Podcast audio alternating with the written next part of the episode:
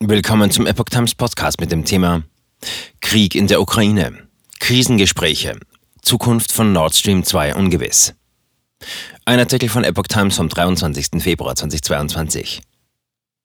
Die umstrittene Gaspipeline durch die Ostsee ist fertig. Aber geht Nord Stream 2 jemals in Betrieb? Kanzler Scholz ist angesichts der Ukraine-Krise skeptisch. Mit Blick auf die eskalierende Ukraine-Krise ist die Zukunft der umstrittenen Gaspipeline Nord Stream 2 zwischen Russland und Deutschland ungewiss. Bundeskanzler Olaf Scholz hält es für möglich, dass die Pipeline nie in Betrieb gehen wird. Jetzt jedenfalls ist das eine Situation, in der niemand darauf wetten sollte, sagte er am Dienstag in der ARD. Da sind wir jetzt erstmal weit von entfernt. Ähnlich äußerte sich der SPD-Politiker zu dieser Frage auch im ZDF. Nach Ansicht des Bundeswirtschaftsministers wäre es klüger gewesen, Nord Stream 2 gar nicht erst zu bauen.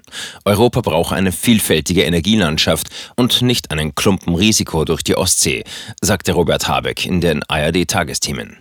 Man habe sich zu lange der Illusion hingegeben, dass die Pipeline nur wirtschaftspolitisch zu betrachten ist. Energiepolitik sei aber immer auch sicherheitspolitik und geopolitisch zu beurteilen. Endgültiges Aus ist möglich. Auch wenn das Verfahren zu Nord Stream 2 erst einmal gestoppt wurde, könne das endgültige Aus noch passieren, sagte der Wirtschaftsminister. Es sei im Moment zentral wichtig, dass Europa und die USA geschlossen vorgehen und weder in einen Sanktionsüberbietungs- noch Unterbietungswettlauf eintreten. Die Bundesregierung hatte zuvor das Genehmigungsverfahren für den Betrieb der russisch-deutschen Erdgasleitung ausgesetzt. Damit reagierte sie auf die russische Anerkennung der selbsternannten Volksrepubliken Donetsk und Luhansk in der Ostukraine. Die Pipeline war nach Angaben des russischen Gaskonzerns Gazprom im September 2021 fertiggestellt worden und soll Gas von Russland nach Deutschland bringen. Die Krisengespräche wegen der Lage in der Ukraine gehen auch am Mittwoch weiter. Vor der regulären Sitzung des Bundeskabinetts beraten Kanzler Scholz und die für Sicherheitsfragen zuständigen Bundesminister. Das erfuhr die deutsche Presseagentur aus Regierungskreisen. Zudem kommen der Auswärtige Ausschuss und der Ausschuss für EU-Angelegenheiten des Bundestags zusammen.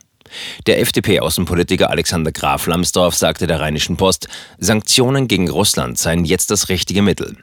Die diplomatischen Bemühungen um eine friedliche Lösung scheiterten nicht an Deutschland, Europa oder den USA, sondern an den nationalistischen und revisionistischen Großmachtträumen Putins, sagte er mit Blick auf den russischen Präsidenten Wladimir Putin.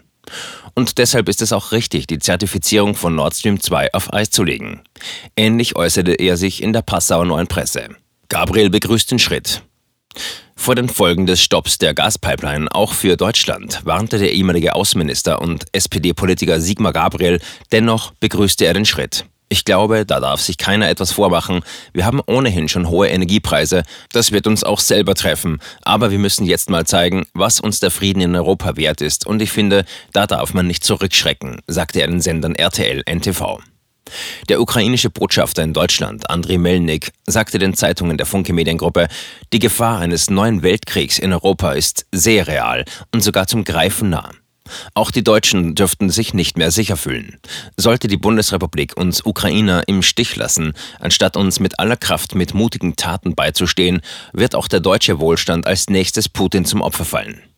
Melnik bekräftigte etwa die Forderung der Ukraine nach deutschen Verteidigungswaffen. Scholz lehnt Waffenlieferungen erneut ab. Leider hat man viel zu lange in Berlin gezögert und gezaudert und in den letzten kritischen Wochen keine robusten präventiven Maßnahmen gegen das aggressive Vorgehen Russlands ergriffen, sagte Melnik der Rheinischen Post.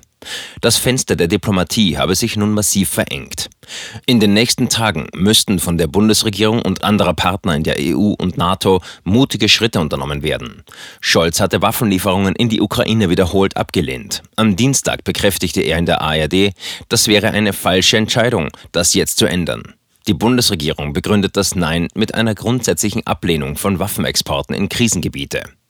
Zu den geplanten EU-Sanktionen gegen Russland, die bereits am Mittwoch in Kraft treten sollen, sagte Bundeskanzler Scholz den Sendern RTL NTV, wir sind auch in der Lage, noch weitere Sanktionen zu beschließen, wenn das passiert, was man angesichts des Militäraufmarsches nicht ausschließen kann, nämlich, dass es tatsächlich zu einer vollständigen militärischen Invasion der Ukraine seitens Russlands kommt.